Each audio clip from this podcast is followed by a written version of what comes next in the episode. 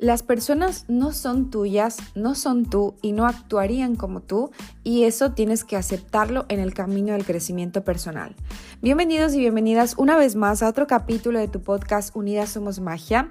Recuerda que en este espacio vamos a crecer de mente y también de corazón. Yo soy Gaby Reuchi y hoy vamos a hablar sobre cómo aprender a soltar a las personas, sobre todo cuando emprendemos o cuando crecemos a nivel personal, cuando hacemos crecimiento personal, eh, cuando salimos de ese molde en el que hemos estado mucho tiempo o cuando despertamos de, haber estado en esa siesta tan cómoda y tan calentita como es eh, la zona de confort. Entonces, aprender a soltar a las personas que nos rodean o que algún momento estuvieron en nuestra vida puede ser un proceso bastante desafiante, un proceso que nos causa miedo, pero es súper importante para nuestro bienestar emocional.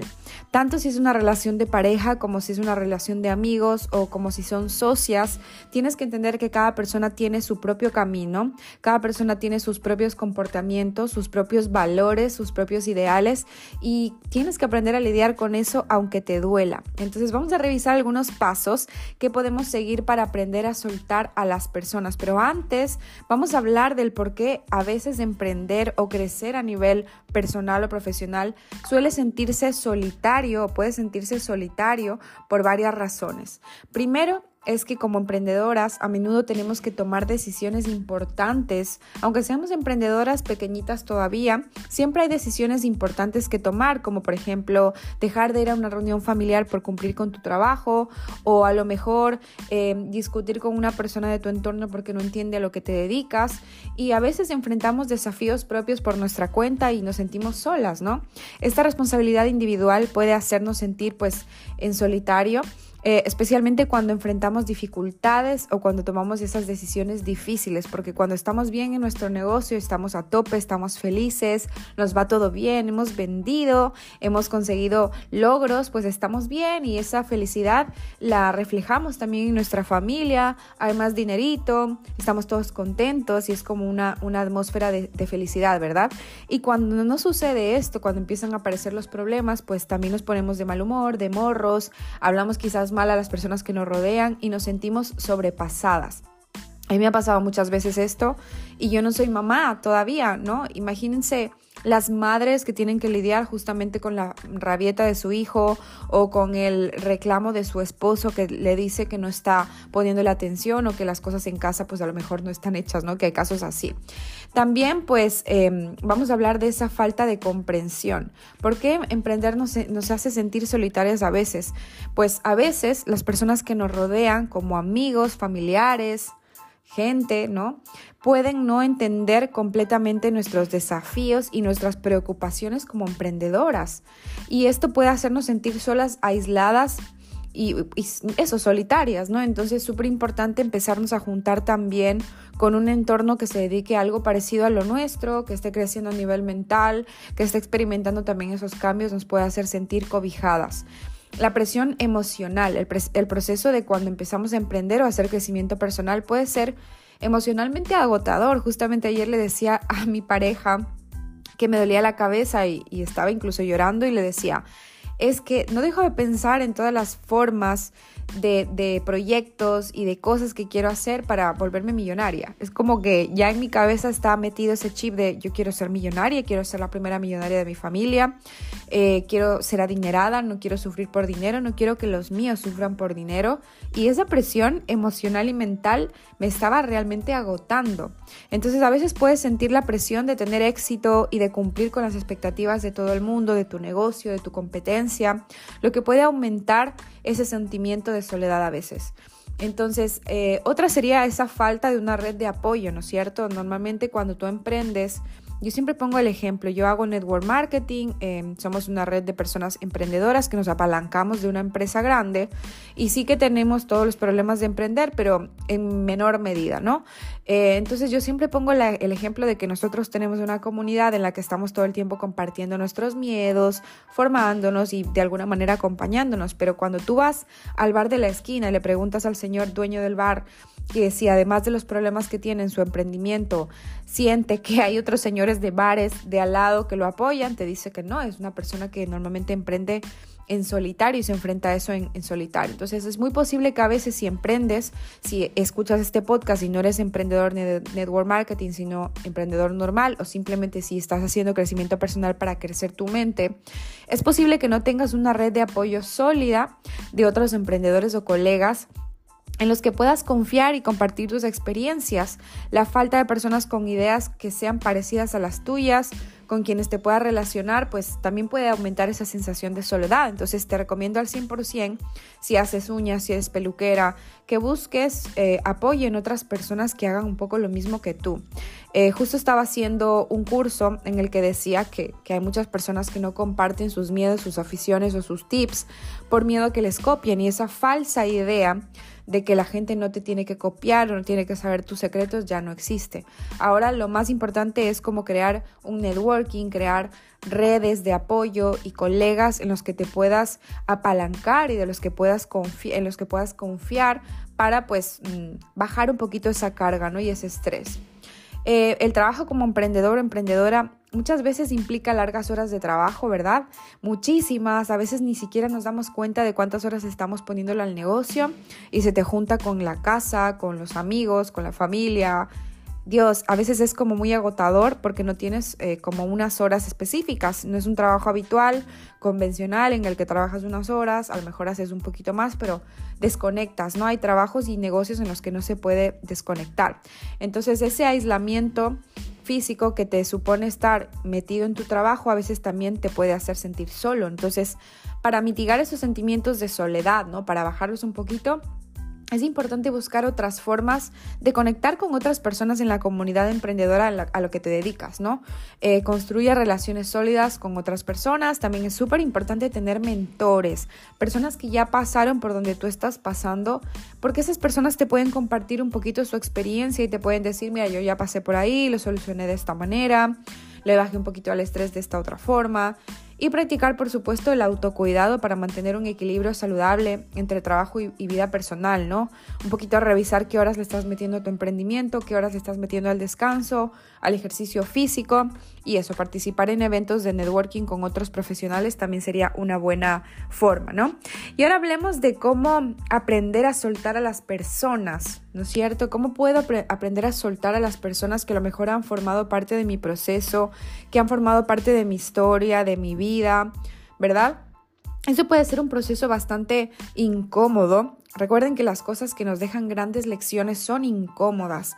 Todo lo que nos deja una lección importante a menudo viene después de una tormenta. Había un, dicho que lo escuché en una iglesia, yo no soy religiosa, pero lo escuché en una misa, y decía que, que tienes que pensar si estás en una tormenta o entre dos milagros. Es decir, Suele normalmente pasar que hay un milagro después de una tormenta. Si estás en la tormenta ahorita es que estás entre dos milagros, ¿no? Entonces, empieza a tomártelo de esa manera. ¿Cómo podemos hacer para aprender a soltar a las personas y a las situaciones que se nos presentan? Primero vamos a intentar reconocer nuestras emociones, ¿vale? ¿Qué estoy sintiendo? Es súper importante reconocer nuestros propios sentimientos y aceptar que puede ser difícil dejar ir a alguien, a una situación, a un proyecto, a lo que sea, ¿no? Permítete sentir tristeza, dolor o cualquier otra emoción que surja. Normalmente, sobre todo cuando te consideras una mujer fuerte o un hombre fuerte, normalmente solemos... Em, poner como una capa, una coraza, un caparazón y decir, no me importa, yo soy más fuerte que esto, pero por dentro esa emoción está ahí como latente. Y yo siempre he sido esas personas que dicen, no me importa, o sea, no necesito a esta persona ni a esta otra, yo puedo salir adelante sola. Y muchas veces ha sido cierto, pero no me he permitido reconocer esas emociones. Entonces, permítete llorar, permítete sentirte triste, permítete aceptar esa, ese sentimiento que estás Em, experimentando en ese momento, ¿vale?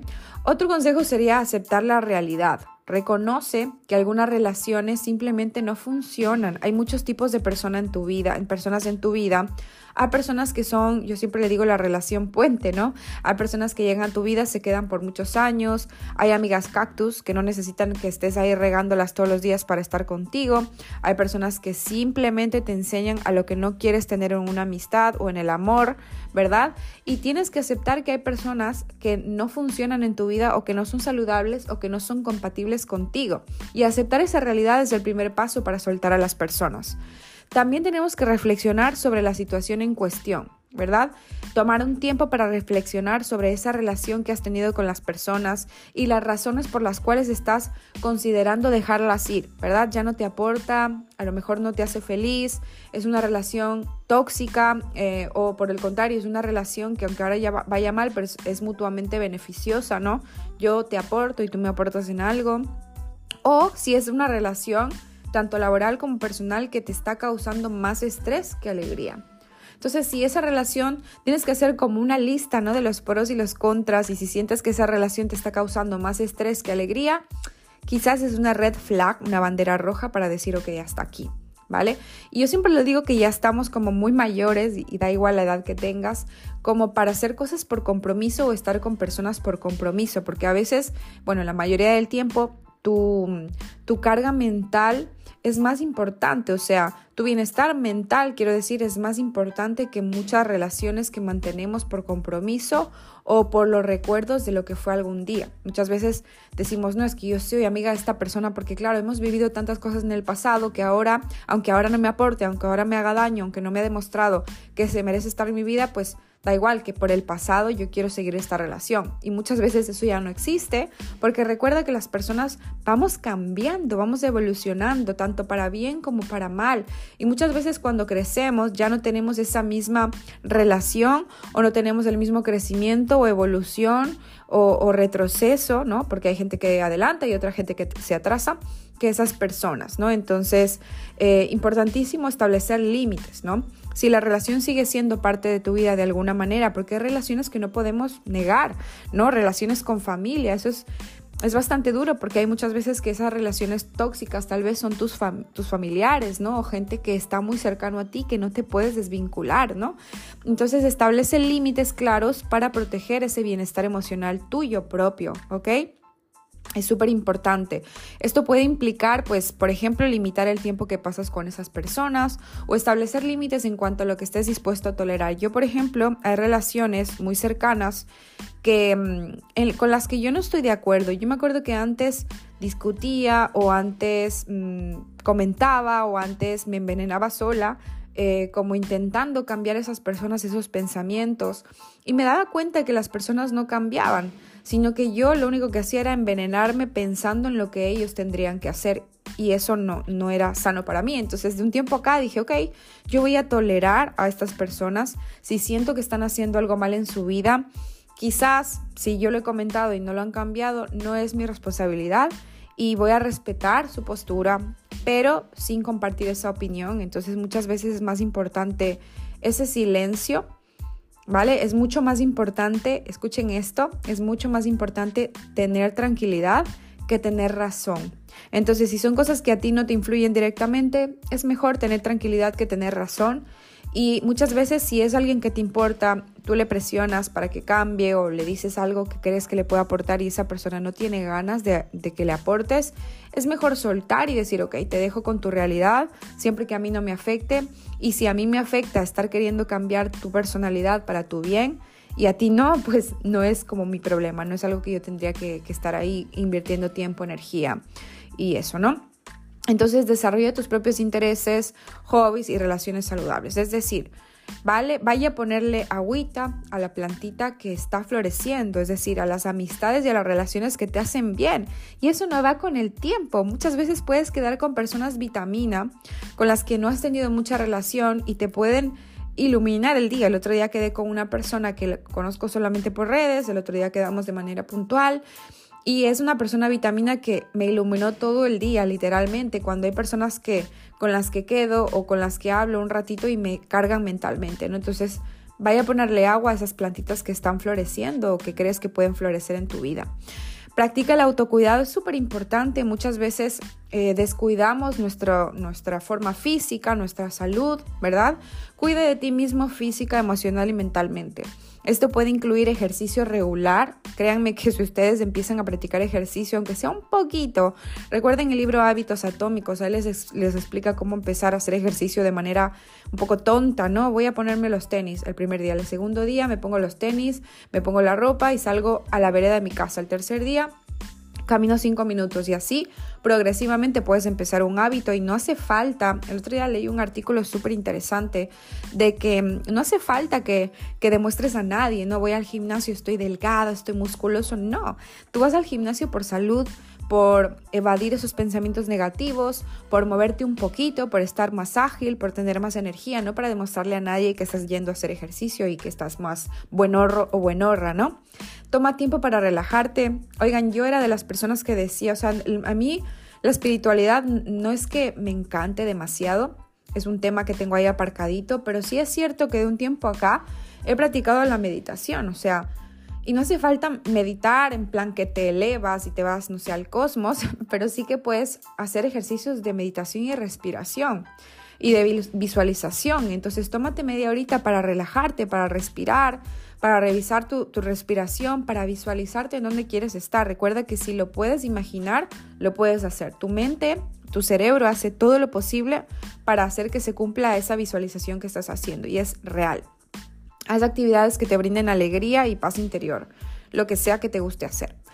Busca apoyo, habla con amigos cercanos, familiares o, si es necesario con un psicólogo o un terapeuta sobre los sentimientos y experiencias que tienes. Muchas veces tener una perspectiva externa te puede em, ser útil para procesar y dejar ir a alguien. Ojo, tienes que pensar a quién le pides el consejo. Quizás es mejor pedirle consejo a alguien que no ha pasado por esto todavía, o sea, perdón, que ya ha pasado por esto, alguien que ya ha superado algo así Ejemplo, si tú te peleas con alguien, o si tú te peleas con tu pareja y le vas a pedir el consejo a alguien que se ha divorciado tres veces, probablemente su consejo no sea muy, como muy enriquecedor. Sin embargo, si tú te peleas con tu pareja y quieres mm, sanar esa relación, vas a hablar con alguien que tiene una pareja ah, o parece que tuviera una pareja sana, una relación sana de pareja, pues probablemente tengas un consejo que sea positivo, ¿no? Siempre es, es bueno como revisar a quién le pedimos ese consejo. Y obviamente, perdónate a ti misma. Eh, reconoce que dejar ir a alguien no es fácil y que puedes cometer errores en el proceso. También es importante analizarte a ti misma porque muchas veces pensamos que tenemos la razón todo el tiempo. A mí me ha pasado que a veces he perdido amistades y relaciones con personas y sí que me he hecho ese autoanálisis y he dicho, ok, ¿en qué fallé yo? Porque yo no soy una moneda de oro, yo no es que tengo la verdad absoluta. Em, y cómo me siento, entender cómo me siento, entender mis propios errores y pues hablar con las personas también ha sido como parte de una sanación. Em, aunque igualmente tengas que dejar ir a esas personas porque ya no tienes ese feeling, ¿no? Perdónate a ti misma y sea amable contigo misma mientras trabajas en soltar esas personas y esas relaciones que ahora mismo ya no te aportan. Y recuerda que soltar a alguien no significa que los valores más o menos o que no te importen esas personas, sino que reconoces que es lo mejor para tu propio crecimiento y tu propio bienestar emocional. Recuerda esa frase que te dije antes, que muchas veces es mejor tener calma y paz que la razón. Hasta aquí el capítulo de hoy. Hemos tocado dos temas importantes. ¿Qué se siente emprender? O sea, ¿qué se siente emprender en solitario? ¿No cómo te sientes de solitario cuando emprendes? Y cómo aprender a soltar a esas personas que ya no están calzando nuestra vida. Hasta aquí el capítulo de hoy, un poquito más largo que lo habitual. Cuéntame un poquito qué te ha parecido. Eh, mándame un mensajito por redes sociales, arroba Gaby arroba Unidas Somos Magia. Y nos vemos en el próximo capítulo con más crecimiento.